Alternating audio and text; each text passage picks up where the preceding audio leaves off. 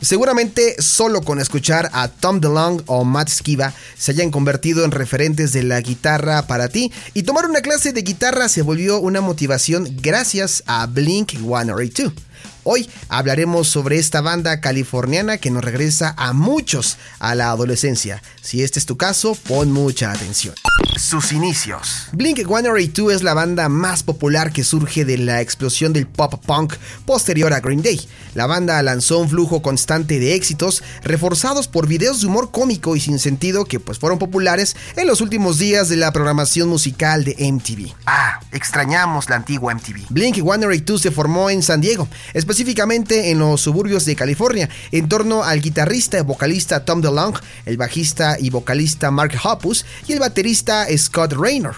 Blink, como normalmente se le conoce, debutó en el año 1993 con Fly Sweater. En el año 1994 lanzaron el álbum Buddha y el año siguiente Chisire, luego de firmar con Greeted Cheese. Un dato curioso es que al inicio decidieron llamarse Blink 183, pero luego de una supuesta amenaza de una banda irlandesa por copiar el nombre, decidieron llamarse Blink 182. Sin embargo, el cambio de nombre les hizo ganar un perfil más relevante en el medio y lograron viajar por el mundo con Pennywise y NoFX en 1996 y en 1997 con su tour Warp. La banda se volvió un referente en el mundo del skate, surf y snowboard su primer platino. Dude Ranch amplió la audiencia del grupo y se convirtió en platino a finales de 1998 debido en parte a la popularidad del himno adolescente Damn Growing Up.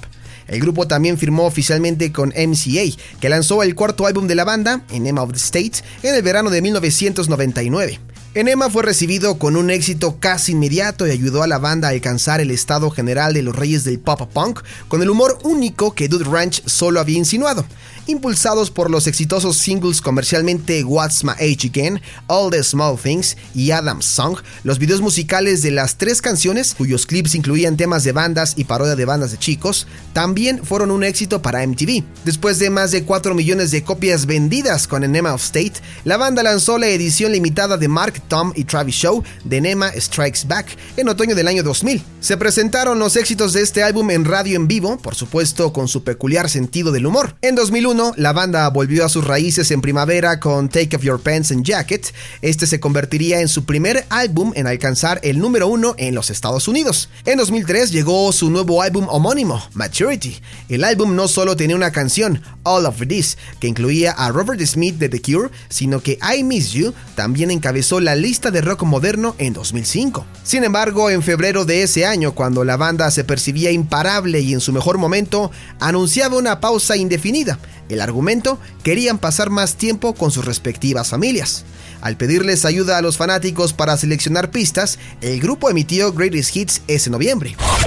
Proyectos en solitario. Los miembros de la banda también continuaron con otros proyectos. Barker, que previamente había lanzado un álbum con DeLong como Boxcar Racer, continuó jugando con los Transplants y dirigiendo su compañía de ropa, Famous Stars and Straps. Su familia también se destapó en el reality show de MTV Meet the Barkers. Copus continuó con su empresa de moda Atticus y comenzó a producir Commit This to Memory The Motion City Soundtrack y presentando sus propios podcasts. Además comenzó a trabajar con Barker en una nueva banda, Plus 44. DeLong también continuó trabajando con su compañía de ropa de estilo de vida Macbeth y anunció formalmente su nuevo proyecto, Angels and Airwaves ese otoño. Sin embargo, en 2008 el grupo sufrió un puñado de reveses personales, incluida la muerte del productor Jerry Finn, quien sufrió una hemorragia cerebral y un posterior ataque cardíaco.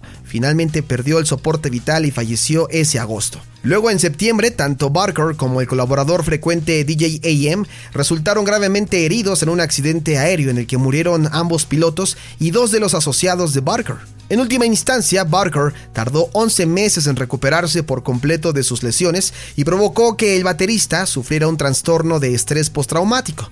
El choque provocó que Hopus y DeLong se volvieran a conectar con el baterista para apoyar su recuperación y en 2009 Blink 182 anunció que se estaba reuniendo, saliendo de la carretera con Weezer para su gira de reunión. Entraron al estudio más tarde ese año y comenzaron a sentar las bases para un nuevo álbum que se vería afectado por demoras hasta el 2000 cuando finalmente pudieron lanzar su sexto álbum de estudio, Neighborhoods.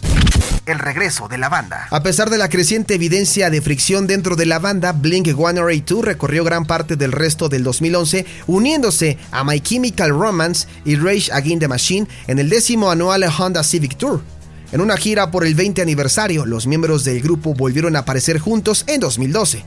Más tarde ese mismo año, Blink 182 se separó de Interscope, una transición que marcaron con el lanzamiento de su propia producción Dog Eating Dogs. Sin embargo, después de una serie de fechas agotadas en Los Ángeles en 2013, así como apariciones en los festivales de Reading Leeds en agosto del 2014, Blink 182 comenzó las discusiones sobre un seguimiento de Neighborhoods. Sin embargo, en enero del 2015, Hoppus y Barker fueron citados en Rolling Stone diciendo que DeLong había dejado la banda y anunciando la posibilidad de que Matt Skiba de Alkaline Trio sustituyera al guitarrista en futuros shows. DeLong luego respondió rápidamente a través de Facebook que no había abandonado a la banda y que cualquier decisión de la banda para avanzar se tomó sin él.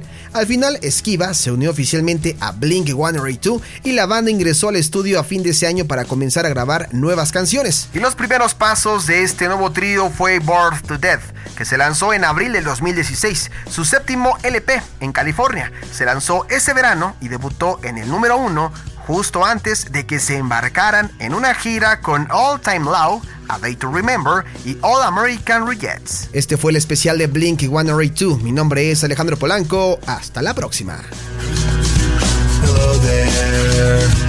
The angel from my nightmare, the shadow in the background of the moor, the unsuspecting victim of darkness in the valley. We can live like Jack and Sally if we want, where you can always find me. And we'll have Halloween on Christmas, and in the night we'll wish this never ends. We'll wish this never ends.